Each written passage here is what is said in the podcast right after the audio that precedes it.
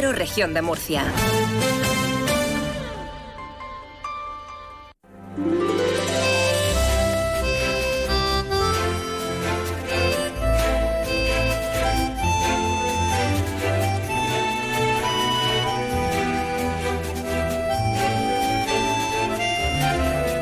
En estos momentos comienza Más de Uno Región de Murcia. Toda la información y el entretenimiento hasta las 2 menos 10. Julián Vigara.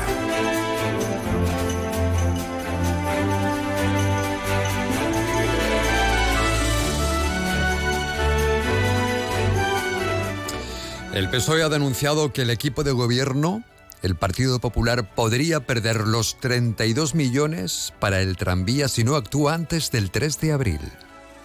No hay proyecto, por lo tanto el Partido Popular y Ballesta ha incumplido su parte del acuerdo.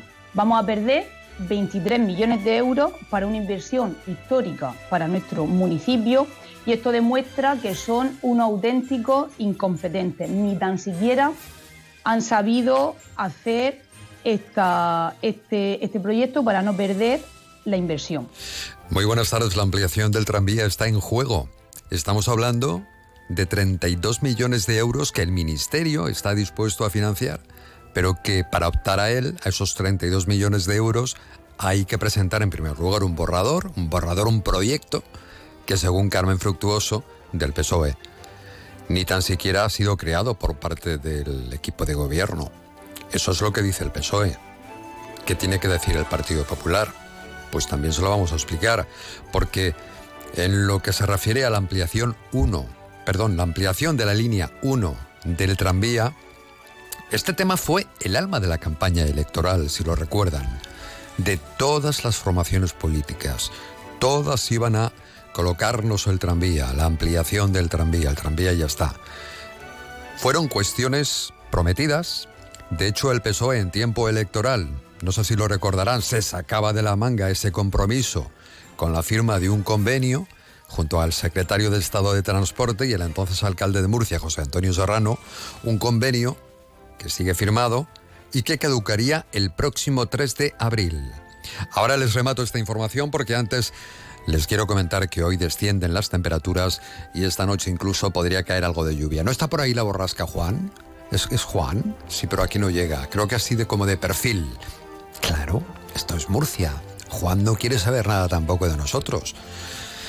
En fin, en la Vega del Segura y noroeste está previsto que alcancemos los 16 grados o van a alcanzar los 16 grados y 22 van a alcanzar o vamos a llegar de máxima en la Vega del Segura. Por otro lado, tenemos aviso amarillo por fenómenos costeros donde se esperan olas de hasta 3 metros. Va a hacer viento en la costa. Sobre la calidad del aire, es razonablemente buena en toda la región. Que no buena, que sería lo ideal. Razonablemente buena, pero no buena. Oye, menos es nada, ¿verdad? Pues vamos con el lío del tranvía. Vamos con ese lío del tranvía que queremos explicarles cómo está esta situación y ese pulsito que tienen entre PSOE y Partido Popular. Porque, ¿para qué nos vamos a ayudar? Pues no hay que poner ahí conflicto, hay que poner tensión, que es lo más práctico. El PSOE de Murcia denunciaba ayer que el equipo de gobierno del Partido Popular va camino de perder los 32 millones de euros que se comprometió a través de un protocolo firmado con el consistorio, se comprometió el Ministerio para aportar desde el Ministerio de Transportes dinero y poder ampliar el tranvía de Murcia hasta el barrio del Carmen, hasta la estación de Renfe. Según la concejala Carmen Fructuoso, ese acuerdo caducará el próximo 3 de abril y establecía que el Ayuntamiento de Murcia tenía que elaborar en primer lugar un proyecto. Dicho protocolo tenía vigencia de, de un año y a día de hoy pues no sabemos en qué situación se encuentra este protocolo, ya que el Partido Popular, con, el señor Ballesta a la cabeza, no ha presentado ningún borrador de, de dicha ampliación del tranvía al barrio del Carmen al Ministerio. El compromiso era, como, como, estoy comentando, hacer dicho proyecto de ampliación y Ballesta no ha seguido el protocolo que se firmó en abril del 2023. La mayor de las vergüenzas sería perder dicha financiación para eh, la ampliación. Ese protocolo del que habla la concejala establecía dos cuestiones, dos premisas. La primera de ellas era que el Ayuntamiento de Murcia eh, tenía que ser el responsable de elaborar el proyecto de ampliación del tranvía hacia el barrio del Carmen. Y el segundo punto, la segunda cuestión, señalaba que el Ministerio de Transportes se comprometía una vez llegado ese proyecto a estudiarlo y a financiarlo. Una parte del proyecto. Fructuoso, la edil socialista, eh, ha lanzado varias preguntas al equipo de gobierno.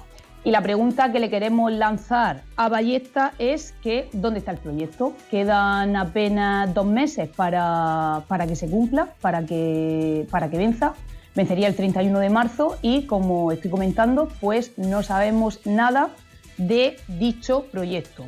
Y también nos preguntamos si es que eh, esta, elaboración del proyecto la tiene que hacer eh, Pedro Sánchez.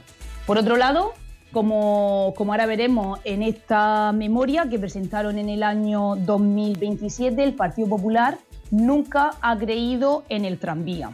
Como decía, en el 2017 se presentó esta memoria para conseguir fondos FEDE, donde, como se puede observar en, los primeros párrafos, pretendían sustituir los carriles BTR por esa ampliación del tranvía, no solamente la que llegaba al barrio del Carmen, sino también al Palmar y a otra zona del municipio.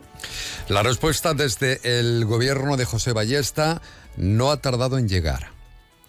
El edil de movilidad, José Francisco Muñoz, ha dicho que el proyecto de ampliación de la línea 1 del tranvía ya existía y que requería de una mera actualización.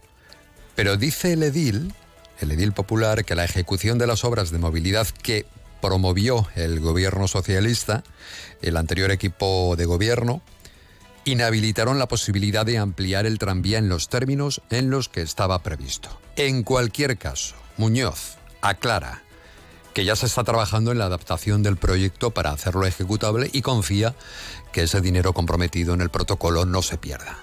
Nosotros ya tenemos prevista la recuperación de ese proyecto, ver la adaptación a la situación actual y presentar un proyecto fiable, riguroso, convertible, ejecutable y que realmente sea digno de tener esa subvención que, como les digo, también habría que preguntarse por qué el gobierno socialista pone tantas condiciones al municipio de Murcia mientras que da concesiones directas a municipios como Zaragoza o como Palma de Mallorca por centenares de millones de euros sin eh, necesidad de poner tantas condiciones a las subvenciones para el transporte público. Enseguida eh, aclara algo más esta cuestión José Francisco Muñoz, concejal de movilidad, eh, para que nos hable en qué punto está ese convenio y este conflicto denunciado por el PSOE. Ya estamos a viernes 19 de enero de 2024 en la realización técnica con cuerpo de viernes Sol Rentero.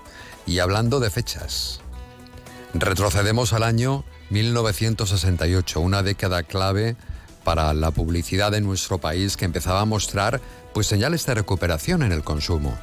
Estos eran algunos de esos productos en la España en blanco y negro de los años 60 que se anunciaban en televisión.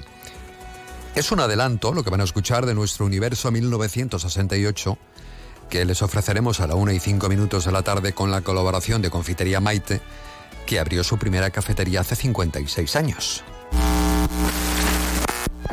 Descubrieron en ella hidratos, vitaminas, sales minerales, una auténtica fuente de energía. ¿Sabe usted quién es ella? Yo sí, la patata. Yo sí, yo sí, yo sí como patatas, están fritas. Y guisadas, qué sabrosas. En puré son exquisitas. Y en tortilla, qué jugosas. Yo sí, yo sí, yo sí como patatas. ¿Y usted? Yo sí. Una mujer, dos mujeres, media mujer, dos medias, mujeres y medias, el eterno tema. ¿Tiene hoy con sus medias problema? No espere a mañana. Pruebe ahora con Media Soberana. Y además, Media Soberana adornarán sus pasos. Superautomática Zanussi I-54. Única con cuarta toma para perfumar o almidonar su ropa. No se conforme. De un toque de distinción a su colada con Zanussi. Hola. Por fin conseguiste que tu marido te compre el coche, ¿eh? Sí. Qué estupendo. Pero gracias a Fiseat. Financiera SEAT financia su SEAT en toda España. ¡Chao! Y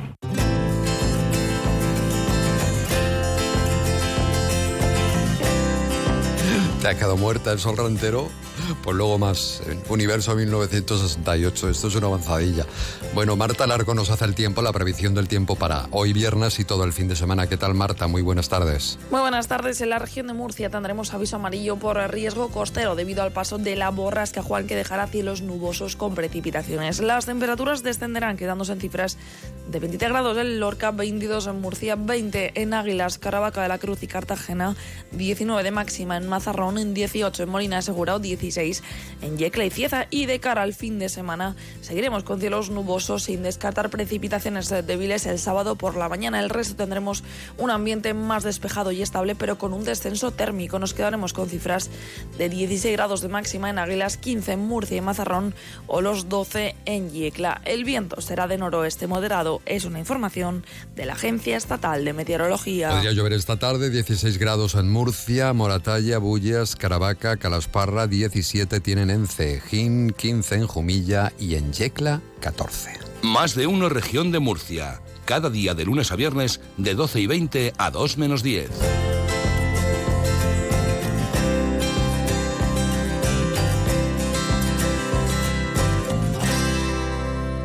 Ay, bueno, llega el momento de... Llega el momento más esperado. Hoy en el espacio a quien no le va a gustar, vamos a escuchar a Tom Jones, que en el año 1968, volvemos al 68, grababa Delilah. Esta canción alcanzó el primer puesto de las listas de éxito de varios países, conquistando el número uno en el Reino Unido, siendo además el sexto sencillo más vendido de ese año.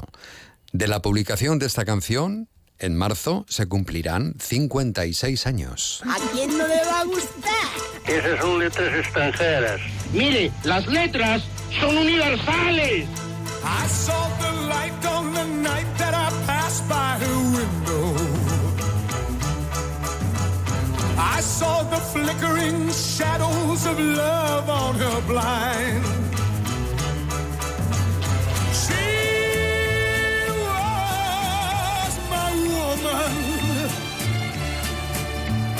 As she deceived me, I watched and went out of my mind.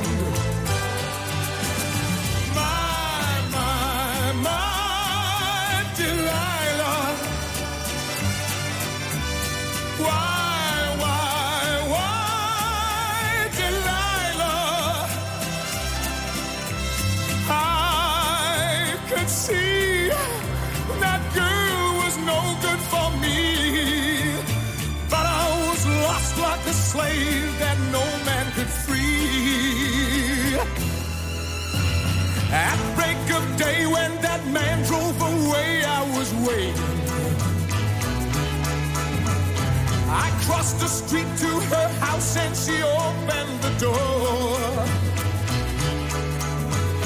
She stood there laughing. I felt the knife in my hand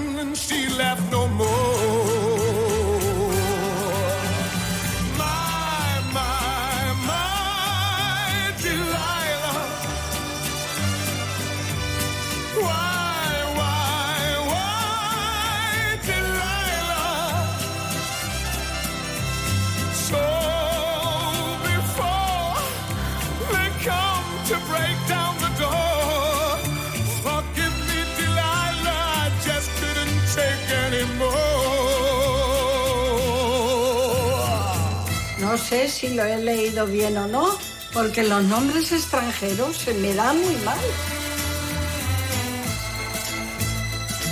¡Ay! ¡Ay! ¡Ay! ¡Ay! ¡Ay! ¡Que me quedo muerta!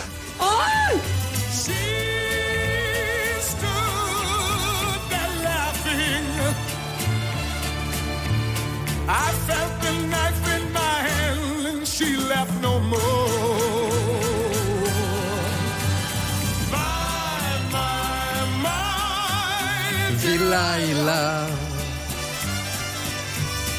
Why, why, why, Delilah? So before they come to break down the door.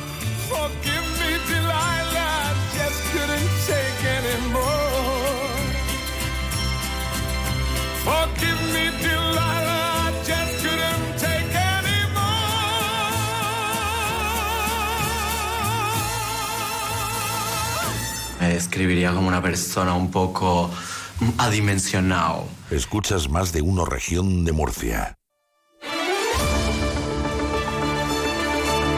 Sí, me describiría así. ¿Adimensionado? Adimensional. Porque Ma- yo no sé quién soy. Sí. Entonces, ¿qué soy? Adimensionado suena a estar. Otra dimensión. Sí. Pues eso. Ya está. Y usted ha venido aquí para contarnos Bu- las tardes, noticias. Hola. tardes. ¿Qué tal? Muy buenas tardes. Entro por la puerta. Entro por la puerta. Estoy aquí helando con, la sol, con el Dilaila. Sí, sí, sí. Se me ha ido el santo al cielo. Pues es San Antón este fin de semana. Se No, San Antón ha sido ya, ¿no? Yo creo que se Bueno, a ver. Se celebra este fin de Sí, semana, eso sí. ¿no? Se celebra Sí, este fin de semana. sí. Toda la semana el barrio de San Antón de Murcia, efectivamente. Y el domingo, Pascuasón.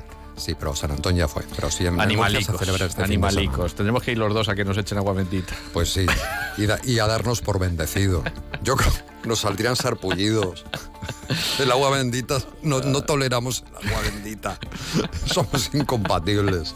En fin, bueno, ¿cómo está hoy el viernes en cuanto a la información? Bueno, pues viene, viene, viene, gris el cielo. Precisamente venimos de la Consejería de Agricultura porque allí se pone en marcha, ya con deberes, que eso, eso es interesante, porque poner mesas, eh, eh, consejos y agrupaciones está muy bien, pero si ya el primer día de trabajo se ponen deberes, eso significa que se lo van a tomar bastante en serio. La mesa del secano, porque eh, supone un 50% de la superficie agrícola en la región de Murcia, eh, es de secano, aunque aquí hablamos mucho de- del regadío y, de- y del agua que se necesita, pero hay mucho secano en la región de Murcia. Bueno, hablaremos de esa mesa del secano.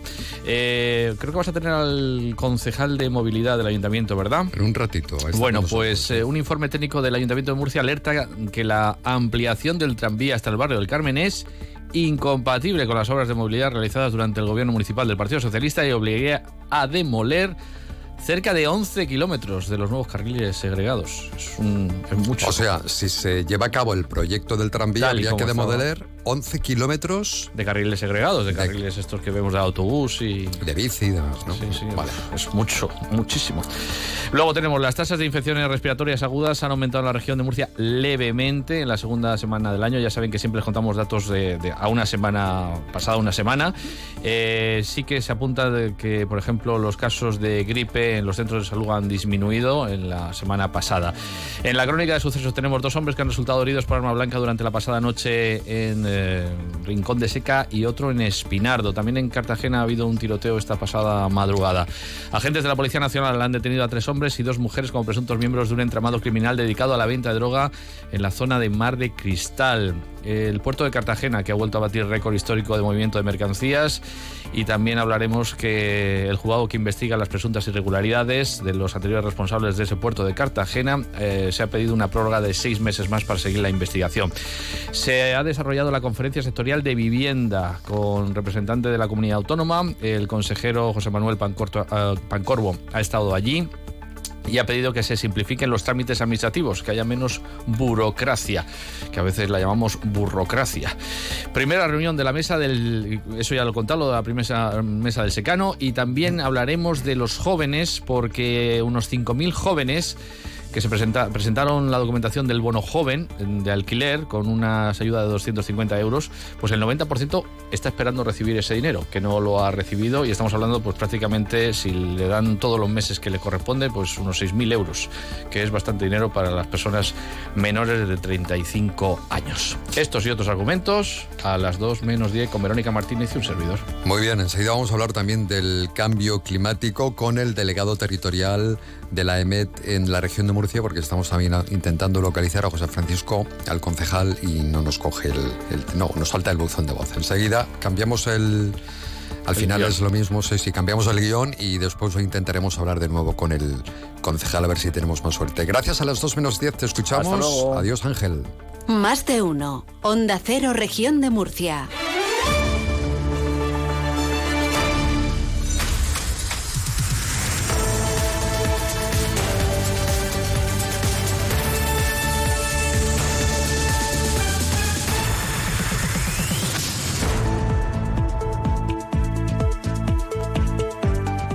Ocho regiones españolas, entre ellas Murcia, figuran entre las más perjudicadas por las altas temperaturas del cambio climático, según un informe lanzado por la Unión Europea. Estamos viviendo ya una emergencia climática. Lo que sí es una realidad es que las temperaturas están subiendo año tras año y donde efectivamente la sequía cada vez es más preocupante, lo que se traduce en importantes pérdidas económicas en muchos sectores, la agricultura, incluso el turismo. Vamos a hablar de ese modelo de proyecciones climáticas con el delegado de AEMET Murcia. ¿Qué tal, Juan Esteban Palenzuela? Muy buenas tardes.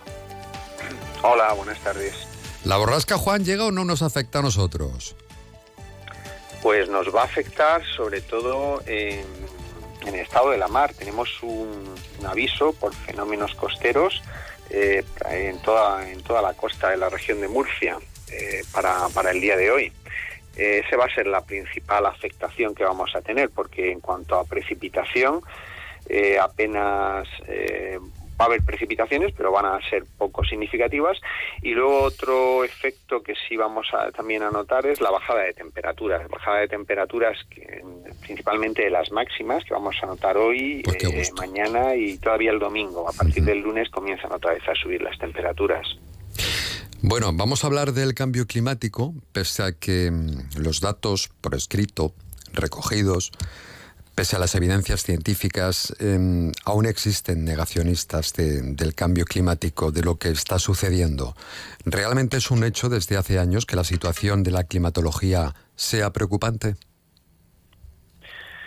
Pues eh, sí, eh, así es. O sea, mm, nos encontramos ante un fenómeno que global eh, cuya principal consecuencia es el aumento de temperaturas y desde luego mm, yo creo que, que, actualmente puede ser uno de los eh, digamos riesgos eh, más importantes con los que se encuentra la humanidad. Y así se pone de, de manifiesto, pues por ejemplo, en, en, el informe del Foro Económico Mundial sobre los impactos eh, tanto en el corto plazo, en un plazo de dos años, como en un periodo de diez años, un periodo ya medio largo plazo, donde eh, los fenómenos meteorológicos extremos eh, asociados con, el cambio climático están en segundo lugar para el corto plazo eh, y en el primer lugar para, para, el plazo más largo de 10 de diez años. ¿no? O sea, la situación va a seguir empeorando. Sí, sí, sin lugar va a seguir dudas. empeorando. Eh, uh -huh. eh, las sí, temperaturas porque... van a seguir subiendo, los veranos cada vez más largos, más sequía, menos lluvia.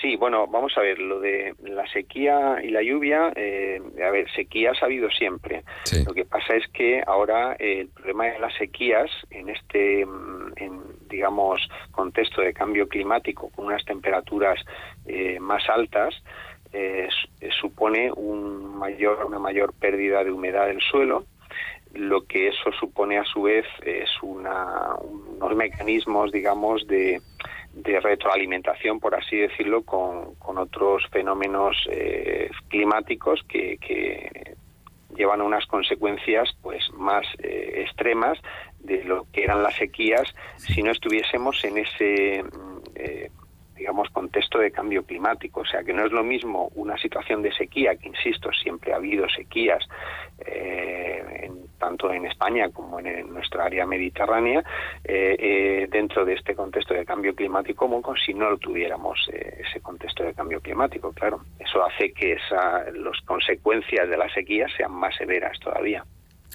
¿Cómo está afectando, de hecho, ese cambio climático que ya es una realidad a la región de Murcia? Bueno, pues a la región de Murcia le afecta en la misma línea eh, que afecta a, otras, a los demás. Eh, a, efectivamente, tanto sí. a escala global como a escala europea. Sí. Eh, hemos eh, finalizado el año 2023 eh, como el año más cálido de al menos los últimos 83 años y digo al menos porque mmm, tenemos datos obtenidos con registros y calculados desde el año 1941, pero si no, seguramente si nos fuésemos hacia atrás con datos en nuestra región, pues los valores de temperatura, por ejemplo, serían serían más bajos, con lo cual, pues este año 2023 hemos batido una efeméride de, año más cálido con una temperatura media de 17,9 en, en la región. Eso es una, una un efecto que de, ese calentamiento global que no que no es en fin que es muy importante. Eh, si nos fijamos en los últimos 10 eh, años desde el año 2013 eh, todos los años han sido o cálidos o muy cálidos. Y tan solo ha habido un año frío en ese periodo de 10 años y, eh, y, un año normal. Todos los demás, insisto, han sido extremadamente cálidos, como el que acabamos de finalizar, el año 2023, o muy cálidos. Eso también es, una, es un indicio de que bueno de que, lo que está pasando luego si nos vamos a, digamos cuando comienza el verano cuando finaliza el verano si comparamos los datos eh, que tenemos en estaciones de nuestra región eh, con los datos de los años de la década de los años 50 o 60 del siglo pasado pues vemos que los veranos ahora eh, son aproximadamente un mes incluso más de un mes más largos de lo que eran en esa en esa época. Si nos vamos por ejemplo, a las temperaturas mínimas, sobre todo en verano, en estaciones que están alejadas de los núcleos urbanos o que no se pueden, digamos, eh, no considerar afectada por el efecto de isla térmica, vemos que el número de noches tropicales eh, y noches tórridas están aumentando de forma muy significativa en los últimos años y en concreto en la última década, ¿no? Y si nos vamos a las efemérides de temperatura, pues eh, también estamos observando que cada, vez son más frecuentes la superación de, de, efemérides de temperaturas, pero al alza, ¿no? Es decir, temperaturas eh, que superan los valores más altos registrados hasta ahora, ya no solamente en verano, sino también en otros meses fuera del verano, en meses de otoño, meses de invierno. En fin, todo eso son indicios de eh, que no estamos ante un clima, digamos, estacionario, sino que estamos en un clima eh, alterado, un clima que ya eh, difiere de forma muy importante de lo que era el clima hace unas décadas, ¿no? Eh, podríamos también hablar de, qué pasa con la precipitación en la región de Murcia. La verdad es que en la región de Murcia no hemos detectado tendencias en cuanto a la precipitación. Eh, tenemos periodos secos y periodos eh, húmedos o muy húmedos eh, con una gran variabilidad interanual. si cogemos el dato de todo un año y analizamos las tendencias, vemos que no existe esa tendencia que sea estadísticamente significativa.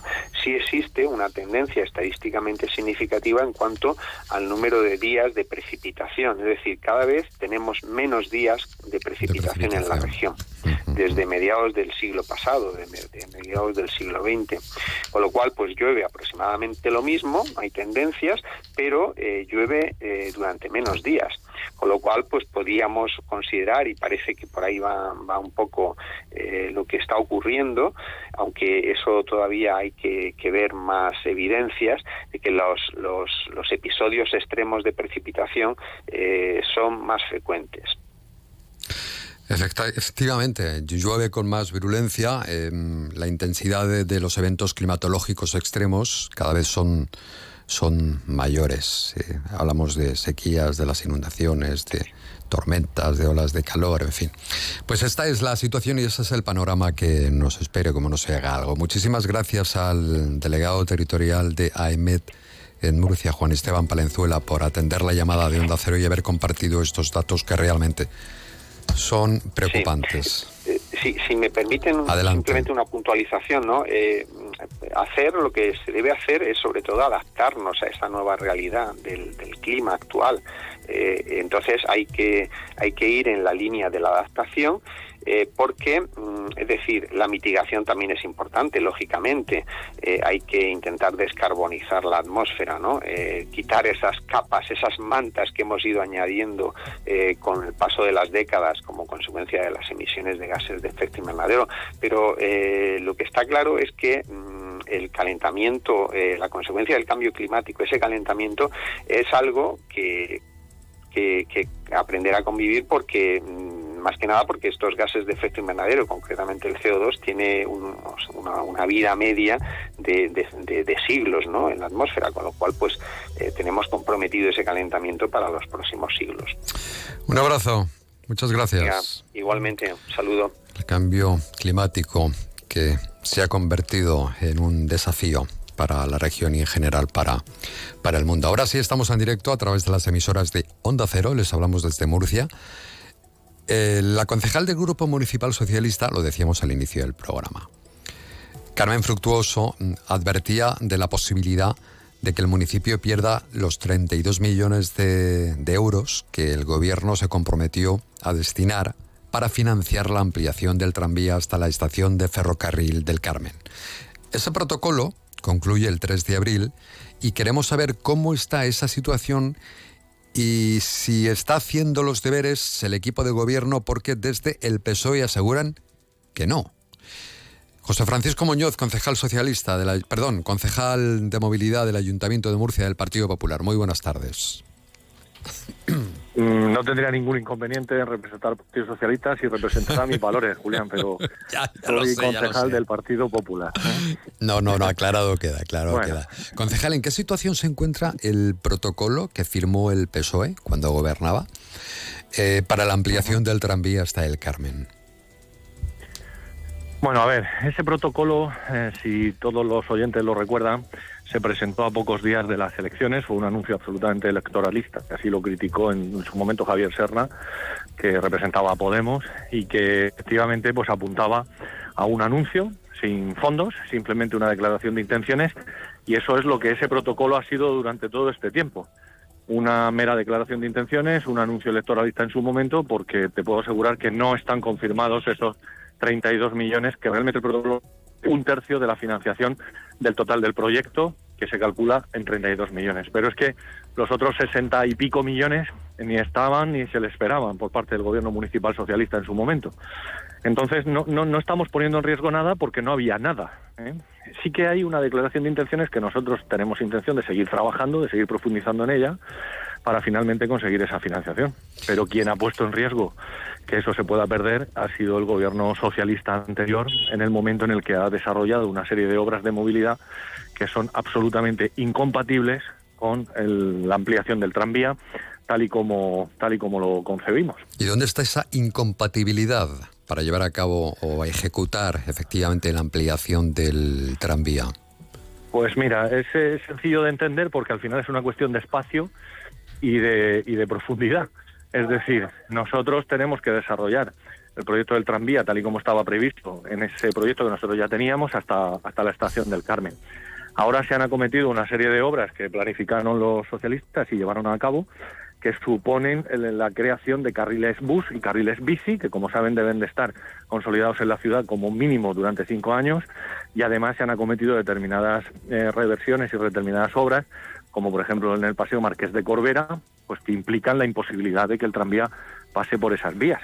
Em, eh, si em, entendemos que el tranvía hubiera que pasarlo por el por el trazado en el que el proyecto que nosotros dejamos hecho podría podría hacerse supondría la eliminación prácticamente de 11 kilómetros, 7 de carriles bus y 3 de tres y pico de carriles bici, lo cual resulta absolutamente incompatible cuando además me han estado diciendo que eso había que ejecutarlo porque si no perdíamos la financiación europea. Entonces no se puede soplar y sorber al mismo tiempo. Es decir, nosotros tenemos un informe que realmente nos dice que todas esas condiciones físicas y técnicas imposibilitan la compatibilidad con el tranvía en estas circunstancias y lo que sí vamos a hacer son tres cosas. Una, seguir en contacto con el Ministerio para ampliar la prórroga de ese convenio y de ese protocolo y manifestarles la urgencia, la necesidad y la obligación del Gobierno de España de financiar una obra tan importante para Murcia. Segunda, adaptar el proyecto que ya teníamos en su momento y que las obras de movilidad han, eh, inhabilitado para volver a desarrollarlo y, adaptarlo a la posibilidad de ampliar el del tranvía. Y tercera, trabajar en todos los niveles, tanto local como autonómico como nacional, para conseguir esa ansiada financiación que lleve el tranvía hasta la estación del Carmen. Perfectamente lo ha explicado, concejal. Creo que ha quedado Muy bien, pues perfectamente explicado para que todos los oyentes entiendan cuál es la situ- o cuál es la realidad. Claro, es que a mí lo que más me preocupa es que se hagan afirmaciones del tipo de se puede perder una financiación. Oiga, yo puedo perder algo que tengo. Lo que no tengo no lo puedo perder. Eso es así. Y nosotros tenemos una mera declaración de intenciones que no se ha consolidado por parte del Gobierno de España ni dejaron afianzado. Y en segundo lugar, si desarrollas un proyecto que resulta que es incompatible con lo que estás demandando, pues esto es una tautología imposible y de verdad que debatir sobre eso pues produce cierta melancolía, porque al final es, tratar de justificar unas acciones que se tomaron en su momento por parte de mi compañera concejala en el Ayuntamiento de Murcia, ella sí, concejala socialista, que realmente no tienen, no, no, no tienen sentido ni ejecución. Déjeme que le pregunte en otro orden de cosas, que me quedan dos minutos, pero nos parece muy importante, ¿no? Por el esfuerzo que está haciendo en este caso el ayuntamiento para poder ampliar eh, la red de aparcamientos, sobre todo en el centro, bueno, y fuera del centro también, pero especialmente en el centro. Ayer hizo un anuncio y aquí tiene un papel muy importante el parking de La Glorieta. ¿En qué- ¿De qué se trata ver, exactamente? Sí, sí, nosotros anunciamos ayer dentro del plan de gestión de movilidad urbana en el que estamos adoptando medidas de adecuación, de mejora, de, de- de- de resolver los problemas que han generado estas obras de, movilidad y estamos adoptando medidas a distintas escalas. Y una de las que hemos conseguido sacar adelante con, la- con los informes técnicos per- pertinentes es que el parking de la Glorieta, al que ya no se podía acceder por la avenida Teniente Flomesta, vamos a permitir el acceso por la pasarela Miguel Caballero, pudiendo girar a la izquierda y acceder al aparcamiento. Todo ello con un control de matrícula, con una información exhaustiva para el usuario del parking, para que sepa si tiene plazas o no las tiene y que se pueda hacer una circulación óptima y que se pueda aparcar. Un coche dando vueltas para aparcar es el que más contamina. Cuanto más claro tenga el destino al que va y la posibilidad de aparcar, pues estaremos facilitando que no haya emisiones a la, a la atmósfera. Y luego vamos a desarrollar todo un plan de aparcamientos subterráneos y de aparcamientos en superficie que estamos diseñando, trabajando con nuestros equipos técnicos, que como saben, pues uno de ellos y el que principalmente estamos prestando atención es al que eh, pretendemos que esté en la calle Florida Blanca del barrio del Carmen. Un aparcamiento pues que supondría 800 plazas para utilización de los vecinos, vecinos residentes, también quienes visitan al barrio y en una entrada de la ciudad, con lo cual los coches quedarían a la mismísima entrada de la ciudad. Con lo cual, en ese diseño nosotros estamos cumpliendo lo que siempre dijimos, y es que había que generar alternativas previas a cualquier otro tipo de decisión, y nosotros pues vamos a trabajar desde la hoja de ruta que tenemos marcada, pues para generar ahora esas alternativas y ir recuperando la normalidad que coincidiremos, Julián, no lo sé, no te quiero poner un compromiso, pero que van devolviendo poco a poco a la ciudad eh, y al tráfico a esa normalidad tan necesaria. Y por eso pues vamos a seguir adoptando medidas como es la del rollo, como es lo de que la salida de la ciudad por la calle Florida Blanca y la avenida Ciudad de Almería pues recupera la normalidad, también por Miguel de Cervantes. Es decir, todos esos puntos que ya hemos detectado como, como críticos y que necesitan de una solución. Ahora vengo precisamente andando, atendiéndote andando, vengo del Hospital Reina Sofía, precisamente de ver allí la situación que ya anunciamos el otro día y que tenemos que poner en marcha inmediatamente porque la ciudad necesita soluciones y no justificaciones, que es a lo que suena esto de que yo tenía 32 millones y usted me los va a perder. Créame que si yo tuviera 32 millones de euros de todos los españoles, de todos los murcianos, estaría a bu- a buen recaudo y desarrollando el proyecto para el que estarían destinados. Señor Muñoz, concejal de movilidad del Ayuntamiento de Murcia, muchas gracias. Buen fin de semana. Igualmente, señor Vigara, no deje usted la bicicleta. No, para nada.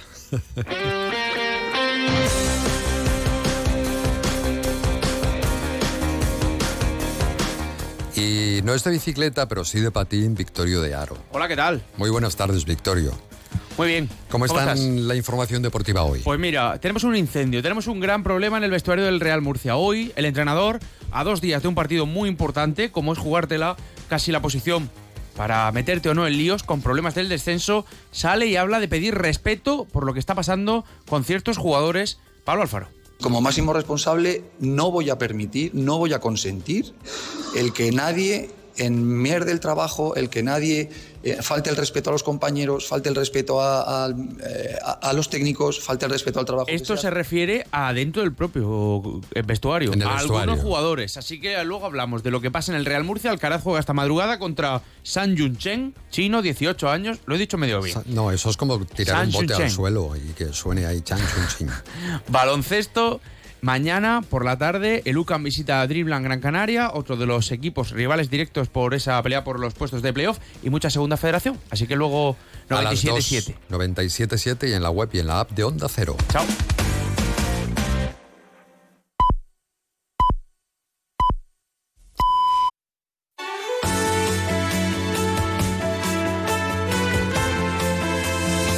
Onda Cero, región de Murcia.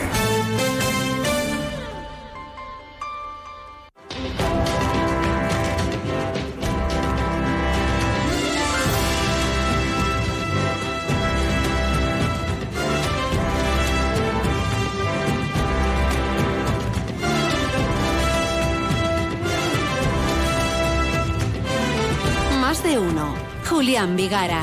Onda Cero, región de Murcia. Tenemos un segundo bloque de espacio, más de uno Murcia, que, bueno, mm, me encanta. Me encanta cómo nos ha quedado. Yo pienso una cosa, después ya el resultado es diferente, ¿no? Pero ojalá y realmente salga como lo hemos planeado todo, que está hecho desde, desde el cariño, desde la emoción, desde que nos apasiona la radio y queremos eso compartirlo con nuestros oyentes que, da- que cada día sintonizan con este espacio más de uno en la región de Murcia que emitimos a través de nuestras emisoras. Bueno, enseguida está con nosotros en nuestro universo 1968. Estará Antonio Rentero. Hablaremos de un dato muy importante que hemos conocido y es que se va a hacer un estudio desde ISEMU, Instituto Sexológico Murciano, después de conocer, lo están haciendo ya el estudio, que eh, alrededor del 40% de las mujeres en España no pueden alcanzar el orgasmo durante las relaciones coitales. O sea, con el hombre, no pueden alcanzar el orgasmo. Casi la mitad. Después vamos a analizar ese, ese estudio, pero antes también quiero recomendarles en el espacio del Ayuntamiento de Alcantarilla que hasta el 20 de marzo la sala de exposiciones temporales del Museo de la Huerta de Alcantarilla muestra un viaje por la tradición. Exposición de trajes regionales de España que se inaugura el sábado 20, o sea, mañana 20 de enero a las 5 y media de la tarde. Más de uno. Onda Cero, región de Murcia.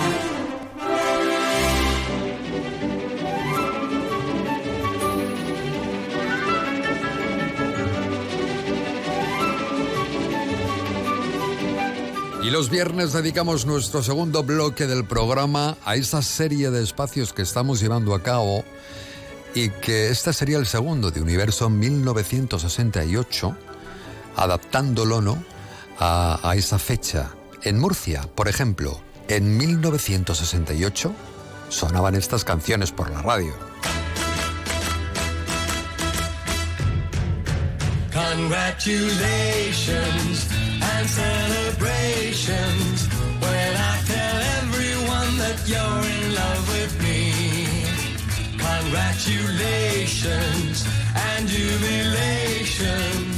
I want the world to know I'm happy as can be. Congratulations fue publicado por el cantante británico Cliff Richard en el 68, año 1968. De hecho, fue la canción que representó al Reino Unido en Eurovisión. Pese a ser el gran favorito, finalmente fue derrotado por la española Maciel, que ganó con ese la, la, la. Yo canto a la mañana que de mi juventud. Spain, Segunda posición España. Trae nueva inquietud.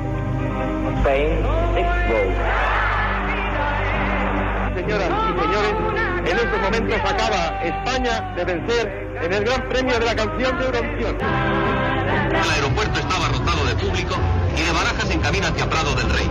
Va a grabarse un programa especial de bienvenida. Junto a Maciel intervienen Manolo y Ramón, autores de la música de La La La.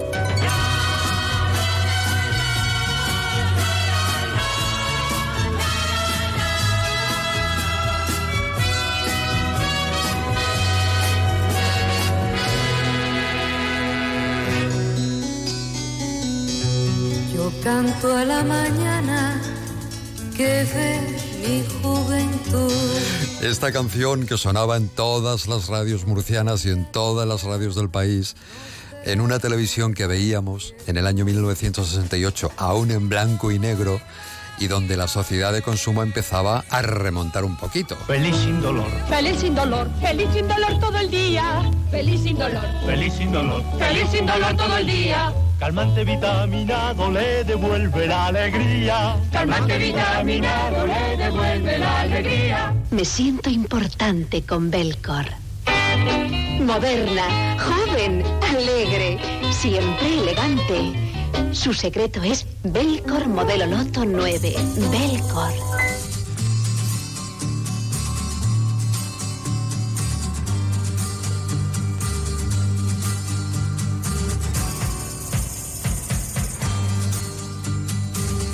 Tu mi fai girare, tu mi fai girare come fossi una bambola. Vamos a saludar a nuestro universo 1968 al periodista Antonio Botilla, cronista oficial de la ciudad de Murcia, que mm, se ha encargado de buscar algunas de esas noticias, hoy le hemos dado el follón, que sucedieron en el año 1968. Antonio, ¿qué tal? Buenas tardes, Antonio Botilla. Muy buenas tardes, un saludo. Bienvenido a este espacio. Son tres programas que vamos a dedicar a la nostalgia. Y luego te digo por qué al 1968. ¿Tú qué has encontrado por ahí, Antonio? Bueno, pues fíjate, fue un año turbulento y cargado de noticias. Por supuesto, como supongo que habréis contado ya, por la por el mayo del 68, mayo y junio del 68 francés, que eso sí que aquí tuvo poco que ver, pues estaba la dictadura y los medios de comunicación seguían la línea del régimen. Pero bueno, algo sí fue, algo sí permitió empezar a sentar las bases para que se reformaran cosas, pues como el rectorado de la Universidad de Murcia, que llevaba el rector cuarenta y tantos años en el mismo, el, el mismo rector en el, en el cargo. Eh, ya te digo, dejando al margen lo de mayo del 68 francés, eh, fue un año muy, muy, muy, muy interesante para la historia de, de la región de Murcia. Sin ir más lejos se, se aprobaría el trapase Tajo Segura, hoy tan cacareado y tan denostado por algunos. Pues eso ocurrió en 1968. Y también algo que, que ya pocos recuerdan, y es que ese año fue cuando por vez primera el, el Festival Internacional de Folclore en el Mediterráneo pues se convocó. La primera edición. La primera edición, claro. Al mando, fíjate, muy pronto se convertiría en, en una de las citas obligadas de folclore en toda España. Yo creo que aún, aún hoy todavía mantiene ese marchamo ¿no? de calidad. Pues mm, déjame que salude y ahora te explico por qué. A mm, nuestro invitado Juan Carlos Hernández, que es CEO de Confitería Maite. ¿Qué tal, Juan Carlos? Buenas tardes. Buenas tardes, Julián. ¿Qué tal? Porque, ¿sabías, Antonio? Confitería Maite abrió su primera confitería en el año 1968, la de la Avenida de Constitución, Avenida Constitución. Sí, claro, y además envío, aprovecho para enviarle un saludo a su dueño, que lo cuento entre mi nómina de amigos. Y no solo eso, creo, creo que también regenta algún negocio muchísimo más antiguo, ¿no? Sí, pero nunca habla de él, nunca habla de él, le da vergüenza. No, Ah, pero pues le hablo yo. hablaremos, hablaremos. El horno horno de la Fuensanta. Fuensanta. El horno de la Siglo Fuensanta está... XIX, siglo, siglo XIX. Siglo XIX. Exacto, y además cuando uno lee periódicos antiguos a lo largo del final del siglo XIX y la primera mitad del siglo XX, pues el anuncio de horno de la Fuensanta cuando llegaba Navidad por los pasteles, etcétera, etcétera, Aparecía etcétera, ya en la prensa. aparecía, sí, sí, casi sí, sí, sin, sin espacios, en- sin años en los que no apareciera, es decir, que, que sí. Claro, es que Juan Carlos eh, maneja ahí una marca histórica, efectivamente, pero lo que no sabe, que por eso estamos hablando de 1968, lo que no sabe Antonio Botías es que Juan Carlos ha abierto un espacio que se llama así, 1968. Anda, me parece una idea magnífica. ¿Verdad, Juan Carlos? Tienes que invitar a un café a este hombre o algo, a Antonio. Hombre, Antonio, Antonio, amigo y una de las personas, mm, o la que más, que sabe de Murcia, es un placer. La que más, sabe, la que a- más, a- sí. a- eh, quedarse un rato con él y escucharlo eh, Es muy porque interesante. Nosotros de vez en cuando le damos el follón porque no queremos molestarlo mucho porque sabemos que está muy ocupado. Pero sí, es, eh, tiene una cabecita que mm, yo... sí, que Dios me la conserve. Sí, sí, sí, años. que yo te, de los hombros. te compro el cerebro, si es Sí. necesario. Madre mía, sería tu ruina. Ay, Antonio, un abrazo muy fuerte. Muchas gracias, un abrazo a Gracias. todos. Gracias. Un abrazo, Antonio. Adiós. Bueno, 1968 es muy especial y nos da mucho juego en la radio. Pero yo quería decirle a Juan Carlos que nos hable de este nuevo espacio en dos minutos que tiene. Sí, pues eh, bueno, es una, una, ilusión. Eh, ahora mismo te hablo del obrador, el obrador de Maite. Estamos preparando el fin de semana, que es el momento clave de la semana para, para un obrador de pastelería. Y, bueno, y pues estamos todos muy, muy ilusionados con, todas las tiendas, pero en este espacio nuevo en especial, porque bueno, es una, un lugar para, para experimentar, para unir el pasado con el, con el futuro, para poder hacer algo- algunas cosas un poco distintas, para poder trabajar con materias primas un poco eh, diferentes y, y la verdad es que, mm, en fin, estamos muy contentos de cómo ha empezado todo y, y con mucha ilusión por crear cosas diferentes cada semana, que es un poco la idea Eso de es. este local. Es una idea diferente, un concepto diferente, con alimentación saludable. Todo lo- siempre, da igual en Confitería Maite también, todas las, las materias primas, siempre lo hemos dicho, es muy importante ¿no? a la hora de elaborar cualquier producto. Pero esto es una, vuelta una vuelta más, lo que le habéis dado a 1968, que está en la Plaza Circular junto a Confitería Maite, en- frente a la parada del tranvía. Ahí está, Eso es, 1968. Y me ha gustado mucho lo- el título que has hecho, Unir el pasado con el futuro. Sí, O sí, con el presente, y, claro y dar espacio también a, a otras personas que a lo mejor prefieren eh, bueno eh, una leche un poco diferente una leche de avena en vez de una leche de leche de vaca prefieren un, un alimento que lleve una harina que no sea de trigo. Eh, bueno eh, queremos abarcar eh, a todos los clientes y todas las sensibilidades es un poco la esta esta idea. Tenemos el logrado propio podemos hacerlo tenemos la ga- gana de la gana de, de- de crear cosas nuevas y, y esto es un espacio para eso. La fruta también va a ser muy importante. De hecho, es muy importante en 1968, ¿no? Por los tipos de batidos que estáis haciendo, batidos también muy diferentes a lo que podemos encontrar, ¿no? Sí, los batidos, por ejemplo, los famosos batidos detox, que es combinar dos vegetales con, con, con- con- con frutas, que se pueden hacer eh, en una variedad inmensa, y sobre todo en Murcia, que es una zona tan de, tan de fruta que desgraciadamente vemos la fruta en los establecimientos menos de lo que nos gustaría, pero poder eh, hacer un batido prácticamente de lo que quieras, y la idea en el futuro incluso tener fruta natural que la gente pueda mm, que pueda ver y comer una pieza Ah, de qué- fruta qué interesante, sí, esto es con una con, un- con- con cualquier sí es una- algo que se ve mucho más en el resto de Europa teniendo ellos infinitamente peor fruta que nosotros y aquí se ve mucho menos pero lo vamos a, a intentar cambiar Este fin de semana, por el sábado y el domingo, pasaremos por allí para merendar. Muchísimas gracias, eh, Juan Carlos, la confitería Maita. un Juan Carlos muy fuerte a Hernández. todos Y de 1968. ¿Está por aquí Tony? ¿Ha llegado o no, Tony? Sí. castrati vell que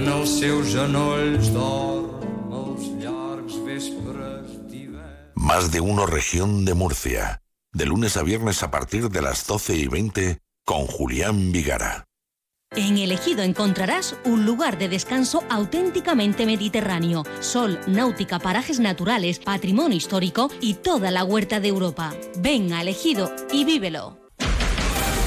Los martes en Onda Cero es Tiempo de Enfermeras, un espacio donde conocerás el trabajo de las enfermeras en todos los ámbitos. Investigadora, asistencial en atención primaria y hospitalaria, docente, enfermeras especialistas, enfermera escolar, enfermera militar o enfermera de práctica avanzada.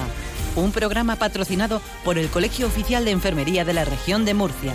Escúchalo cada martes a partir de la una y cuarto en Más de Uno Región de Murcia. Oye, ¿a ti también te pasa como a mí? ¿Sientes que no estás disfrutando de la vida como deberías? ¿Te preocupa no aprovechar al máximo el tiempo que tenemos? Desde Caravanas Murcia te invitamos a conocernos en nuestras jornadas de puertas abiertas del 18 al 21 de enero. Confiamos en que te podremos ayudar. Horarios en caravanasmurcia.com. Programación especial Fitur en Onda Cero, región de Murcia. Del 24 al 26 de enero, Onda Cero emitirá en directo desde el stand de la región de Murcia de IFEMA sus espacios Más de Uno Murcia y Región de Murcia en la Onda, con Maripaz Martínez. Toda la información turística de la región, con la colaboración de Caravaca de la Cruz y su año jubilar, Murcia, Los Alcázares, Torre Pacheco, San Javier, San Pedro de Pinatar, Cartagena, la Autoridad Portuaria de Cartagena, Mancomunidad Turística de Sierra Espuña y Lorca. Especial Fitur 2024 desde IFEMA. Onda Cero Región de Murcia. Si quieres ponerte en contacto con el programa, envíanos un mail a producciónmurcia.ondacero.es.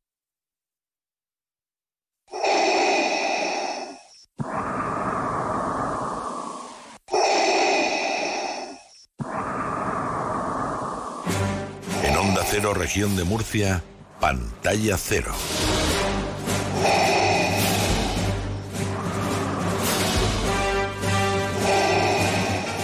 Tony.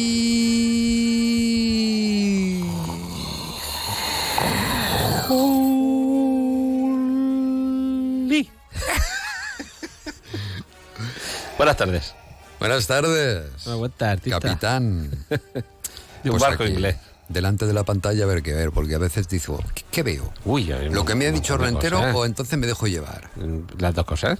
Déjate ¿Qué? llevar con lo que te ha dicho Rentero. ¿Qué me voy al cine o a la filmoteca? Pero o a una cosa, cosas, luego a otra, hay días y horas para todo. Luego vas a 1968, te echas una merienda sana y equilibrada, ¿verdad? Que tenemos que ir, no hemos ido. Sí, es verdad. Y que tenemos que hacer desde allí el programa un día de estos. Oye, Sí. me apunto. Te apuntas. Es que me haremos. pilla- Vamos a hacer el no mires, no sé cuándo, pero vamos a hacer Es el que, no es que mires. más que nada porque me pilla luego cerca de casa de mi madre. Ya- Enfrente, Claro. claro. o sea que. Total. Bueno, filmotecamurcia.es. Empezamos con la primera de las proyecciones que recomiendas, que es para el lunes día 22 de enero. Sí, señor. Nos vamos al lunes La a, PEGI. a las 9 y cuarto. Claro, la Peguisú. La Peguisú de la Fabiola. La PGI, de toda la vida. Esta era la, la, la del medio de la. La Carmen. menor, la menor. La menor, claro. No, ah, no, no era la del medio, Es era la, la, que, menor. Es la que se separó del Nicolás. Ah, y esta era. Esta era. Esta Es era. que ya, sí, esta sí, era. ya, ya me lo decía mi madre a mí. Sí, lo mejor es Eso el, yo no lo veo bueno. lo mejor es el gesto con el que te has puesto las gafas. te las has recolocado con un gesto muy. Sí, de- mi madre me lo de- decía, dice, esa va a durar poco, ¿sabes? No, pues duraron, duraron. Lo esa, pasa que. esa se va a desapartar, pero ya. Lo que pasa que tú, el desapartamiento, eso es muy clásico.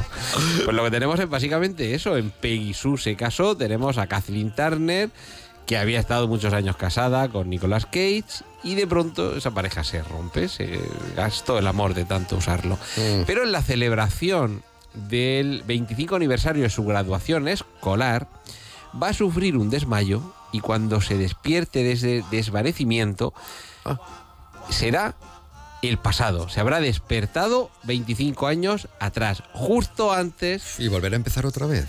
o no, o cambiar alguna cosa, porque se va a encontrar con Nicolas Cage, que es con quien había estado casada, pero los dos en edad de años mozos y justo estamos escuchando de fondo el grupo vocal musical que tiene el joven Nicolas Cage con el que la conquista. Pero claro es que ahora ella sabe lo que va a pasar después Claro. sabe lo que va a dar la mata ¿qué hará Peggy Sue? Ahí la mata. ¿qué hará Peggy Sue? Ahí los brotes verdes. Pues eso nos lo contó en el año 86 Francis Ford Coppola. La verdad es que choca un poco que sea Coppola el director de una película como esta, que además se estrenó al año siguiente de Regreso al Futuro. Y es verdad que es un poco un tema un poquito, un poquito similar. Y ha aguantado muy bien el paso del tiempo. ¿eh? Yo la vi hace un poquito antes de la pandemia, volví a verla, que llevaba sin verla yo creo que desde el estreno. Y aguanta, aguanta muy bien. Peggy Sue se casó, sigue siendo muy divertida. Y la veremos el lunes a las 9 y cuarto en la Filmoteca. Y ya para el miércoles. Para el miércoles 24. Uy, esto el miércoles os va a encantar. Oye, ¿cuántos días trae enero? Es verdad, lo decíamos hace un momento que me es más 700, largo, ¿no? 737 por la mañana y 921 por la tarde. Claro que me es más Y largo, 500 ¿no? noches. Estabas todavía 19 y trae lo que queda? 500 y pico días. Lo que queda, pero escucha, ¿sabes lo, lo peor de enero? No. Que no se acaba la semana que viene. que todavía queda enero a la, a la Y hay otra. semana para seguir. Hay semana para seguir. Hay semana para seguir. Pues la semana que viene, el miércoles, a un 24 de enero, a las 9 y cuarto. Ojo, y en la, fe- en la filmoteca con entrada libre hasta completar aforo. Gladiator, la Hombre. obra maestra que cumple ya 24 años, pero sigue siendo súper disfrutable. Y además recordemos que está a punto de estrenarse la segunda parte, que ya la ha rodado Pero con el mismo- Scott. ¿Con el mismo actor o no? No. Ah, ya decía yo. Claro, eh. Mueren los dos. No, no es spoiler porque esto es historia, esto se sabe. Vale, no, no, no, es que yo no he visto Gladiator, o sea que. Anda ya. No lo he visto. ¿En serio? Pero No. escucha, Julián, ¿es que a ti no te gustan las películas de gladiadores? De romano. ¿Qué va? ¿Y no has estado nunca en una prisión turca? No. Pues nada, estos son un guiño cinéfilo a aterriza como puedes. Ah, que vale. tampoco lo has visto, ¿verdad? Sí, pero hace muchísimo Pero no te tiempo. No que- hay varias partes de Aterriza Sí, como pueda. pero no te acuerdas lo que le preguntaba el comandante al niño que entraba a visitar la cabina. No, no me acuerdo. ¿Qué le preguntaba? Eso le preguntaba. ¿Has visitado? ¿Te gustan las películas de gladiadores? ¿Has estado alguna vez en una prisión turca? Sí, creo que esa fue la que vi, pero no recuerdo ya eso. Hace fue muchísimo tiempo. Pues mira, Mm, En la primera. miércoles, cadena, la vi yo. 9 y cuarto, Filmoteca, entrada libre hasta completar aforo. Julián, que te llevo a Eh, hombros. venga, iremos, iremos. Venga. No, voy, voy, voy, voy. ¿A qué hora es? A ver. Uy, a las nueve y Nueve y cuarto, cuarto, dices tú. claro, Pues ahora yo, yo a las ocho estoy en la cama. No, pues, echa siesta, echa siesta. No, no, si la siesta la he hecho también. o sea que no me privo de Y nada. para el resto de la programación tenemos la página web filmotecamurcia.es. Bueno, mm, tenemos por aquí San Valentín en la Biblioteca Regional. Sí, señor, sí, señor. Vamos a tener una proyección el miércoles 14 de febrero. Pero ya llega San Valentín. Pues llega enseguida, dentro de 300 días, cuando Claro. se acabe enero, será ya febrero. Como tú estás enamorado, pues ya sabes lo que es eso. Eh, pero- claro, lo tengo ahí en el, en el, can- en el candelario. Pues claro, a mí, a mí esto se me, yo ya no. ¿Qué Pues va? atentos porque vamos a proyectar en la biblioteca regional Los Puentes de Madison, también con entrada libre hasta completar aforo, a partir de las cinco y media de la tarde. Y cuando termine la proyección vamos a tener un coloquio, el gran crítico de cine César Bardés y un servidor, acerca de todas esas películas que nos han llevado al cine a vivir el amor en la gran pantalla. ¿Finalmente se baja del coche o no? La protagonista de Los. Puentes de... No. se baja, no es que ya no lo recordaba, no recordaba el final. Fíjate que hablaremos de algunas de las películas románticas en las que también eh, interviene Meryl Streep. No hay películas románticas con Clint Eastwood, solo esta. Y además Clint Eastwood, ¿de qué manera llora? Y ¿De qué haciendo- manera llora? ¿Recuerdas a Clint Eastwood haciendo del sargento... El sargento de hierro. De hierro. Vuestro- ¿Recuerdas alguna de las frases o no? Vuestros culos me pertenecen. Exacto, eso es. ¿Has oído, Juana? Una compañera que acaba de llegar. Y se ha escandalizado, lógicamente. Se ha escandalizado, lógicamente. Lógicamente. Bueno, vamos con Juana, el primer- Juana, Juana Potter. Juana Potter. Juana María. Eh, vamos con el primer estreno de la semana, si te parece. Vamos. Que es La Zona de Interés.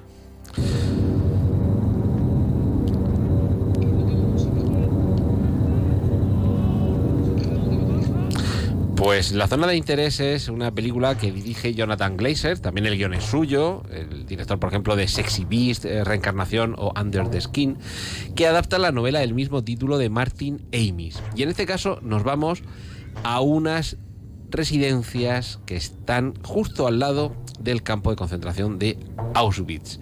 Y lo que vamos a ver es la vida de esas familias, de esa parte de la jerarquía nazi que vivía al lado de ese horror pero vamos a ver cómo es la cotidianidad de esa familia, vamos a ver un triángulo, incluso llegando a ser un cuadrilátero entre relaciones entre esas personas, con alguien nuevo que llega, un sobrino de, de Martin Bormann, que llega ya a trabajar.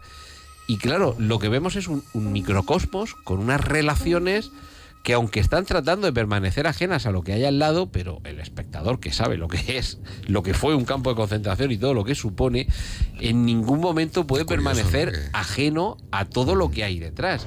Entonces, ver cómo se trata de llevar una vida aparentemente normal, con cuestiones que chocan mucho, como es, por ejemplo, la educación de Al los lado, niños. en- al lado del campo de concentración. Claro, hay algunos momentos que son terribles, que es cuando con una naturalidad tremenda la señora le está enseñando lo que tiene allí plantado en el huerto. Pues tengo romero, tengo rododendros, salen muy buenos los calabacines, le gustan mucho a, lo- a los niños.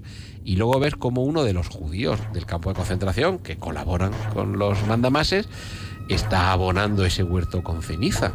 Y ya te puedes imaginar la ¿De dónde ceniza, de- la ceniza? en un campo de concentración, si sobraba algo en algunos momentos era ceniza. Pues la zona de interés, yo la, la novela la leí, de las pocas que he leído de Martin Amis, y la novela es tremenda, y la película, aunque hay algún pequeño cambio, pero, mm, en fin, la recomiendo para quien sea capaz de soportar la dureza, no que se vean cosas duras, sino que tú sabes lo que hay Lo que está ocurriendo, de todo claro, lo que claro, se está claro, contando. claro, está muy bien contado. Bueno, vamos con el correo. Sol Rentero, el correo para hoy. Un tío de Vallecas en un contenedor que ha viajado desde España hasta Hong Kong con 1.550 millones de euros. Esta historia ¿para qué quiere tanto dinero? Hombre, a ver, él no lo quiere, él lo que quiere es custodiarlo, porque eso es lo que hace el correo. Está en la nueva película de Daniel Calparsoro, recordemos todos los nombres de Dios, El silencio de la ciudad blanca, Cien años de perdón, gran director de cine de, de acción, que además es capaz de mantener el pulso y la tensión durante todo el metraje, en este caso con dos protagonistas guapísimos, Aaron Piper y María Pedraza. Aaron Piper es el correo, de hecho el correo belga, yo no sabía que esto se denominaba con ese gentilicio, que es el encargado de custodiar el dinero por supuesto, dinero negro, dinero que no pasa por las cajas de Hacienda, que se lleva en este caso a Bruselas. Y aquí pasamos de los maletines, como hemos escuchado, a los contenedores. Imagínate cuando llegas al puerto y los, los operarios de allí abren un contenedor y la mercancía que hay dentro son palés de billetes y dentro hay un señor, el, el Iván, protagonista de la película, que está allí pues con su literica, con su poti para hacer ahí sus deposiciones, con su tartera y su nevera con la comida y la bebida para sobrevivir mientras dura el trayecto, porque él es el encargado de custodiar esos millones.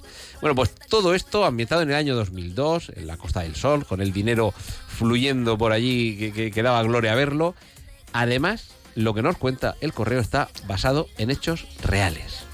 Vamos con, muy rápidamente, para dar paso a, a Eva y a Jesús, con otro de los estrenos, Cuando acecha la maldad.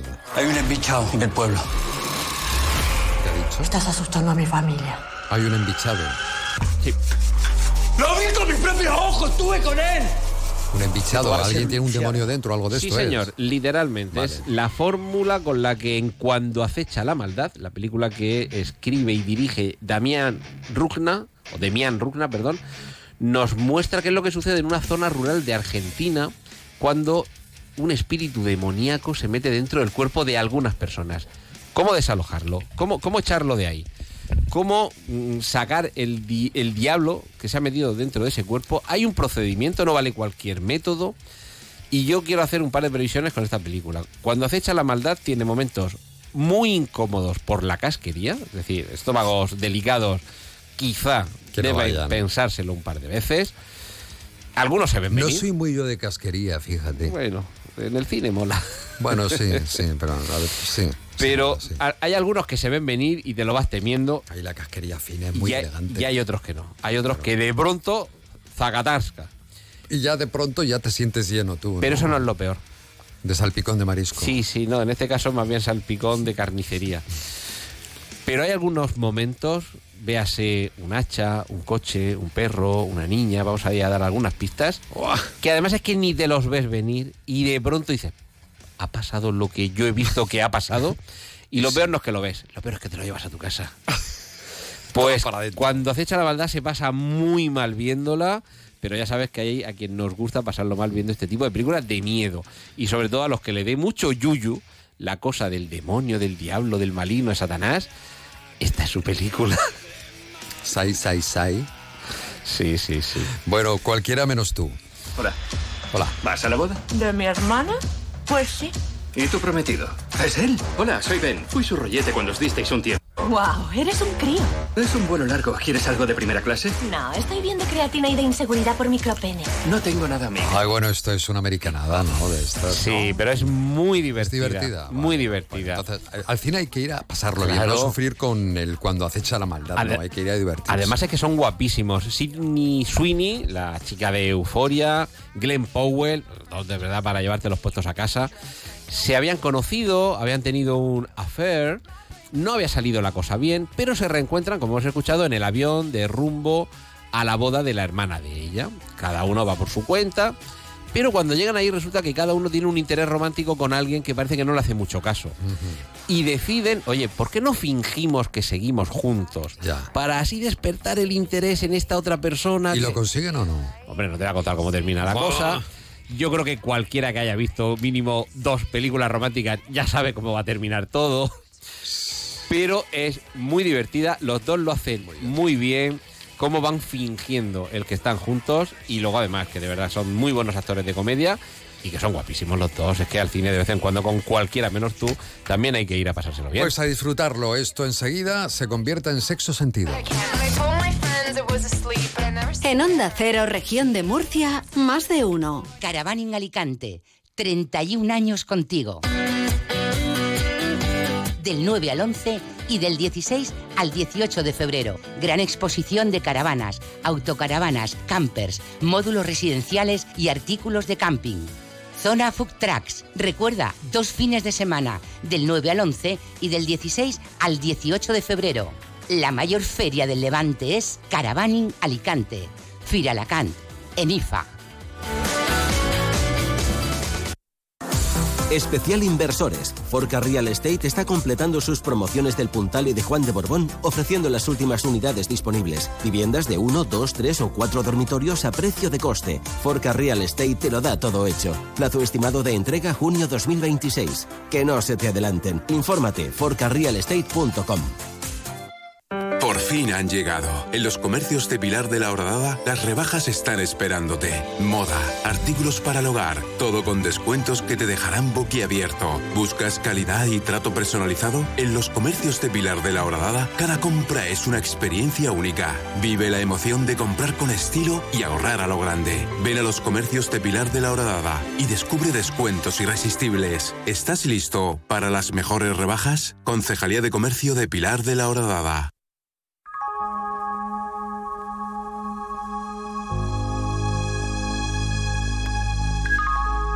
En Onda Cero, región de Murcia, sexo sentido. Eh, No para el Jesús Rodríguez. No para. Eva Camacho, ¿estás por ahí? Aquí estoy, Julián. Vale, muy ¿Qué bien, tal, bienvenido. chicos? Buenas Pues- tardes. Oye, que- quería contar a los oyentes, esto es un anuncio durante tres semanas, si no ha empezado ya, que creo que sí, el área de investigación de Instituto Sexológico Murciano está buscando mujeres, cuidado, busca mujeres con pareja estable que tengan dificultades para alcanzar orgasmos durante la penetración, o sea, con el pene. Sí. Vale, no es que puede ser con un juguete, no. Sí, buenas Con- tardes. Estamos buscando mujeres que suelen ser aproximadamente un 40%, con lo cual habrá muchísimas murcianas que nos estén escuchando. Pero eso es mucho, es casi eh, la mitad de las mujeres. Casi, sí. Es que la anorgasmia coital es una disfunción sexual poco, poco atendida porque bueno, no se le da mucha importancia, ¿no? Eh, es una cuestión que bueno, la gente pues, eh, monta su vida sexual sin, sin darle mucha, mucha importancia, pero sí que al final tiene un efecto, sobre todo en, en la libido de la mujer. Es decir, eh, luego acaba afectando un poquito a, a su interés en el sexo.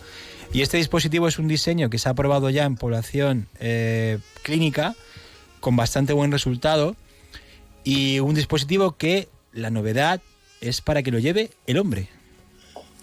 O sea, lo, lo tiene que utilizar el hombre. Me, me lo has traído, ¿vale? Te lo he traído. ¿Cómo se pone esto? Pónmelo, Jesús.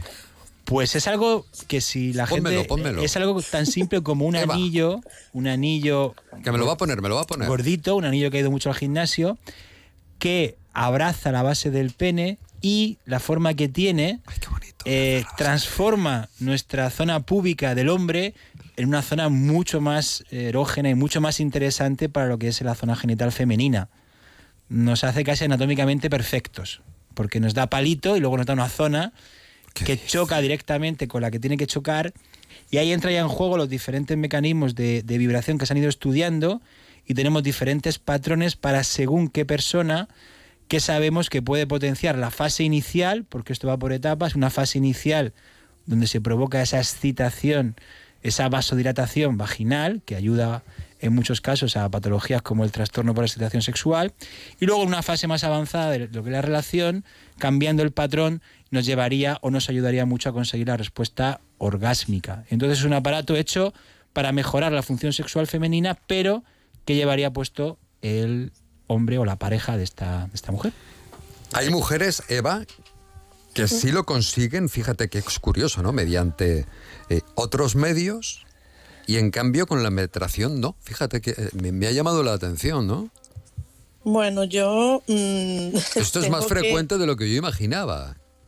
Claro, a ver, es frecuentísimo y si tuviéramos los teléfonos abiertos para que llame la gente para este estudio, llamaría el 90% o el 99% de las mujeres de Murcia. Porque no podemos olvidar Si que alguien el quiere llamar lo te- 27 15 72 para participar en ese estudio, bueno, de Instituto Sexológico Murciano, luego ponemos toda la información en la web de Onda Cero. Claro, Vale, o sea, pero bueno, porque llegar a un orgasmo a, a nivel vaginal eh, tienes que tener el suelo pélvico muy fortalecido, tienes que tener mucha conciencia vaginal, tienes que tener muy activada todas las terminaciones nerviosas de la vagina, que son solo 500.000, frente a 4 millones que tenemos en el clítoris. Entonces, el mito de si somos vaginales o clitorianas, somos todas clitorianas. Entonces, lo que es en el momento de la penetración, o te masturbas el clítoris al mismo tiempo con la mano o con un juguete, en este caso el anillo eh, del pene, que es un- el dispositivo este que, que trae Jesús, que lo han mejorado seguramente con el tipo de intensidad y tal, porque lo que se busca es estimular el clítoris al mismo tiempo que hay una penetración. Vale. Ahora, em, sí, dime, Eva, dime. Bueno, que, que a mí este dispositivo para este objetivo eh, no me gusta. Hay otros dispositivos que podrían funcionar muchísimo mejor. De hecho, es el juguete que más se vende en la eroteca, que es un vibrador eh, de pareja, que en este caso lo lleva la mujer, pero no se mueve con el movimiento de pistón. Porque en el movimiento de pistón el anillo entra y sale, o sea, se acerca al clítoris y se aleja con el pene, con lo cual es eh, solo te vibra si el hombre se queda con la penetración pegado a la mujer sin moverse. Y esto es como un poco... Por alusiones, poco- Jesús. ¿Eh? No, no, yo no, no soy el, no soy el diseñador. A ver, la, la idea de este, de este estudio es que va a ir con un playbook que se llama. Que El es playbook como- de toda la vida. claro. La es, instrucción. eh, con unas instrucciones de, pa- de posiciones en las cuales, eh, digamos, la mujer va a tener un rol dominante, eso Claro. también a veces cuesta, y el hombre se va a quedar un poquito más quietecito, y entonces digamos que la mujer va a ser la que roce. Eh, eh, esto no está hecho para sexo conejero, ¿vale? Resumiendo. Claro, eso es lo que O sea, sexo percutor significa, ¿no? Mm, Sí, sexo es, es per- percutor. es percutor, pero la mujer es la que controla la, la percusión. Esto es más bien para refregoneo. ¿vale? El hombre se tiene que quedar quietecito, porque si no, el dispositivo no da en el clítoris. Y ahí está la clave, que este dispositivo para esos hombres quejosos de que cuando esa postura no les va, este dispositivo sí que lleva una posición que cierra la fuga venosa del pene y hace que el hombre tenga una erección más firme, más estable. Ahí no me cabe a mí. Y ojo, también tiene tres Esto motores y se puede poner un motorcito para él, dos motorcitos para ella. Solo hay Claro, que la- met- es el, anillo vibrador, pero solo como hay que meter. La base del 3.0. pene. A ver, es que esto tiene que... O sea, no hay que meter la base de los testículos con el pene. No, ya ahí no, no No, hombre. cosa. Esto se hace así. En la raíz del pene, eso se pone en la raíz del cuerpo del Ah, vale, que se puede abrir todavía más. sí, sí. Claro, eso Pero cuando lo sueltes, eso te aprieta. Claro, te aprieta. Más de la cuenta, creo yo. Estrangula. No, Estrangula un y puede vibrar un motor aquí, Es otro como aquí, un otro aquí. cock ring, es como un cock ring. Exacto, sí, pero es con un- vibración. Con vibración, con diferentes pulsos. Están llegando, están llegando, Están llegando los espectadores a la pecera asomándose. Esto es lo que en la sínfisis Vete, del Javier, que te lo pubis, vamos a poner. eso es con lo que rozaría, tiene una superficie más soft A- para a- rozar. Además tiene una letra M para que sepas que eso tiene que estar apuntando hacia mí. Hacia mí. Sí, lo de, lo, de, lo, de la, lo de la forma, sí, sí. El cargador queda a la altura de los ojos. Y bueno, vamos a verlo. Ya digo que a nivel preclínico, eh, con algunos pacientes, eh, ya digo, empezamos a usarlo No me para chicos. que luego me y- lo tengo que poner yo en mis partes. Claro. Bueno, Totalmente todo esto está pensado para que la mujer llegue al orgasmo en el momento del coito. No os Eso es. olvidéis, Sí. que no paráis de pensar en el pene. En diferentes Es que es donde hay que posturas. ponerlo. El penecentrismo ya Ya, bueno, pero se pone ahí, pero los beneficios son para la Sí, chica. sí, por supuesto. Bueno, me, Son motores. me imagino que algo de beneficio también le llegará al hombre, pero efectivamente. ¿Llega beneficio Además, al hombre o no? para, hemos visto que con hombres un poquito gorditos, con un poquito de barriguilla cervecera, este, este saliente Sí. hace que la mujer roce más fácilmente también en donde tiene que rozar. Claro, porque Vale. si no la barriguita estorba. Mm. Claro. Pues eh, hay un dispositivo Está que es el que os que comentaba. Tienen todo pensado, Antonio, ¿has visto? Esto es que hay que ver lo que inventan los ingenieros, ¿eh? A ver, que viene la otra Son ingeniera. ingenieros de Apple, además. A ver, sexóloga de la eroteca, Eva Camacho. Pues es un, bueno, he hablado de este juguete muchísimas veces en el programa. Es el juguete tipo pinza, que es como una C o como una U, en cada extremo lleva un motor y uno se introduce en la vagina que quedaría más o menos a la altura del punto G y el otro motorcito quedaría apoyado en el pubis sobre el clítoris. Ahí tendríamos dos motores con control remoto que puedes cambiar los 10 patrones de velocidad y el motor de dentro es muy planito, lo que permite que el hombre penetre a la vez.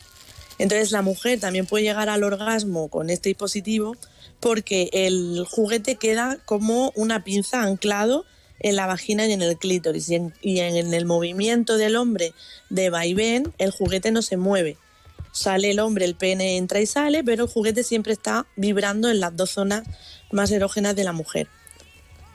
La verdad es que... Este es otro dispositivo que también podrían utilizar para este estudio. Sí, además esto ¿Cuánto aprendemos? ¿Cuánto sabemos de sexualidad? Aunque luego no lo utilicemos, no lo Y apliquemos. este juguete te lo puedes llevar a cenar, incluso, y estás ahí con el mando, con tu ¿Pero pareja. dónde vas a ir? ¿Pero cómo vas a llevarte esto ahí? a me- Nah, la próxima vez que quedemos a comer me lo voy a llevar puesto y te voy a dar el mando. Si te portas bien, si no, no. ¿A quién de los tres? A ti, a ti. Pues un mando a cada uno. Ella, sí. A ti, Julián, que, que tú estás más necesitado de juguesca. Es verdad. De juguesca. Pues sí, lleva razón. Pues es muy divertido y Lleva ya te digo, es el Uy, juguete estrella. Es que de- mm, no me acuerdo ni cómo se hace. Me pasa como a Chandler en Friends, que está me empezando a crecerte de nuevo la virginidad. Sí, yo creo que sí, es verdad. Es cierto. Oye, tenemos que nos queda un minuto y medio. Eva, Mm. Bueno, yo quería decir que los jueves, que ya llevo varias semanas que se me olvida, a las 20.30 en la Aeroteca, todos los jueves hay un taller de educación sexual.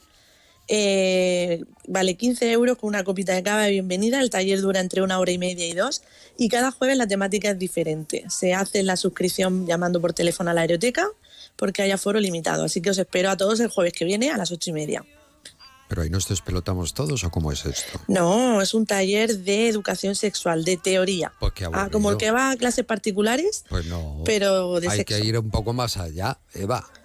No, eso lo dejamos para, para otro tipo de Ay, locales. de verdad, abre tu mente, Eva. Qué austera, qué austera soy. Oye, que nos vamos. Eh, Antonio. Dime. ya contaremos nuestra experiencia el próximo viernes. Sí, ¿Vale? La vamos a contar y, y sobre todo aquí en los micrófonos. Con hembra. Claro. O, so- o a solas. Pues uno se imagina lo que quiere y ya está, ¿no? Primero que entre. Que aquí más de uno ha puesto cara de a mí eso, ¿no? No, a mí sé. no, eso no. Estáis ya para hacer casting. No, no, No, pero yo yo- podría haber sido actor porno perfectamente. Sí, en Japón, porque yo creo que es donde han diseñado esto. No, estos son americanos, estos son. ¿Americanos? Estos son king size. No, te, no, pues ya, no, te digo yo que no. Bueno, Eva, despide. Buen fin de semana y buen sexo. Nos vemos Adiós. por la aeroteca o por donde sea. Hasta el lunes. Buen fin de semana. Adiós a Adiós. todos. Más de uno, región de Murcia.